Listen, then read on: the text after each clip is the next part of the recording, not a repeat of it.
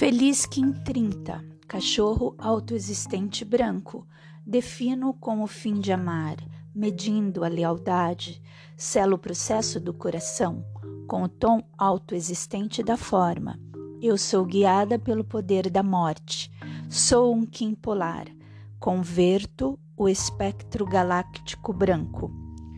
Como guardião da lealdade, defino minha maneira de amar. Os 260 dias, ou seja, os 260 Kins, estão sincronizados com as 13 luas de 28 dias. O início do ciclo de 13 dias não coincide com o início do ciclo de 28 dias.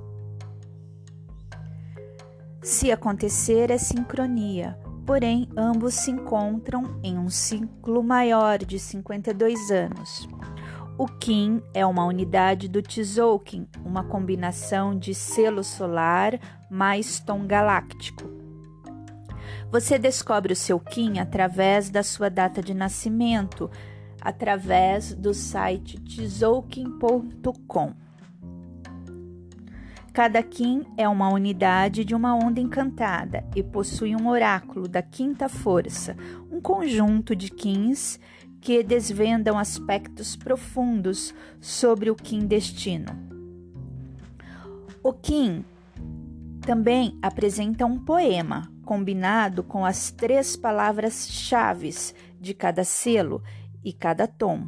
O poema revela sua essência, poder e ação são palavras elevadas, não para serem entendidas, e sim para serem sintonizadas. Decodificar a sua própria frequência é o portal de entrada para sincronizar com os ciclos. Vejamos agora o oráculo do Kim de hoje, que é o cachorro autoexistente. O Kim oculto é o macaco planetário, Kim 231 Recordo-me que há perfeição em tudo e que é perfeito tudo o que me acontece. O que guia abre o caminho do coração, que é o enlaçador de mundos autoexistente, 186. Sinto necessidade de perdoar para definir-me e alcançar minha libertação com amor. O Kim Antípoda é o poder de desafio, que é o sol autoexistente, simbolizando a iluminação, desafio de alimentar esse fogo interno e chegar mais próximo da minha iluminação. Kim 160 Ilumina como um sol para semear e colher a tua própria autoexistência. O guerreiro cósmico Kim 156 é a quinta força. Concentro e questiono meus pensamentos para avançar com intrepidez.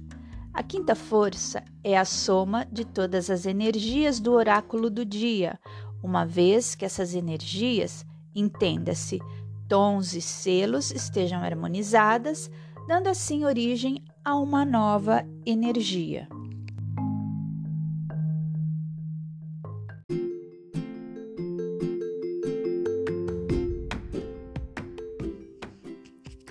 Influência lunar. A Lua e suas fases foi a primeira contagem e o mais visível marco da passagem de tempo. O culto da Lua era universal. Os mais antigos calendários eram lunares, baseados na relação entre as fases da Lua e o ciclo menstrual. Chamamos de lunação o período entre a lua nova e o final da lua minguante.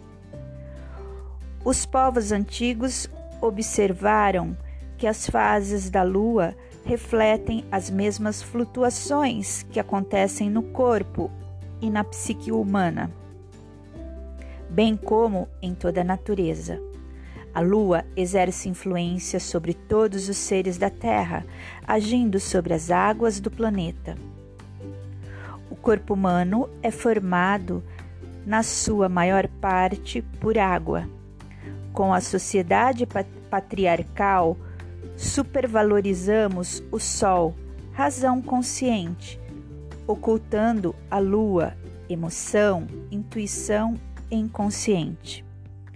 A existência das fases escuras de qualquer ciclo lua nova representa a transição entre a morte do velho e o nascimento do novo.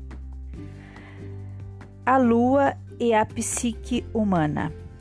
Na lua minguante, há o declínio, desligamento, encerramento de ciclos, instabilidade emocional, período de transformação, indisposição, impaciência e introspecção.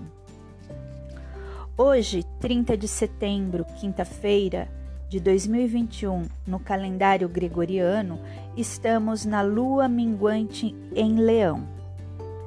Mercúrio retrógrado. Enquanto a lua estiver em Leão, é importante valorizar e fazer atividades que dão prazer e satisfação. Não é um momento para criar muitas novidades, e sim dar vazão para aquilo que já se gosta e não tem dado tempo para fazer. Ir a parques, participar de jogos, enfim, fazer o que gosta, principalmente em lugares bonitos, com bom atendimento e bons serviços.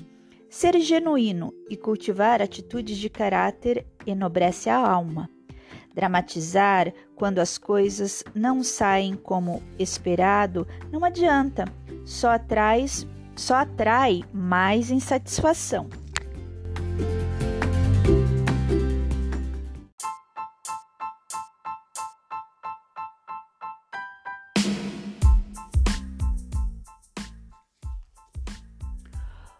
Lua Trígono Netuno se o que estamos querendo neste momento é inspiração, agora é a hora de fazer algo diferente.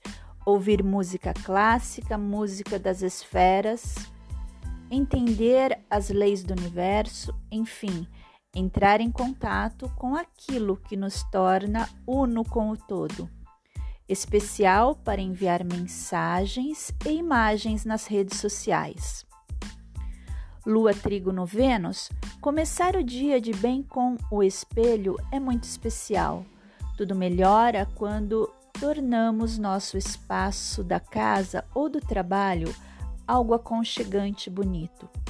Momento muito bom para aquisição de utensílios ou coisas que tornem a vida mais confortável e agradável. Lua oposição Plutão. Perder a noção do impacto que podemos ter é importante para calibrar a intensidade ou a força que colocamos em tudo. Se perceber que algo fica rondando, é um alerta para perguntar se isso é realmente bom. Lua quadratura Mercúrio. Conseguir falar sem magoar ou passar dos limites da cordialidade é algo que precisamos fazer e de forma consciente. Ter atenção nos trajetos e observar melhor as sinalizações impedem mais atrasos. Se o caso é fazer uma pequena viagem, é melhor deixar para mais tarde ou para amanhã, quando as possibilidades de sucesso aumentam.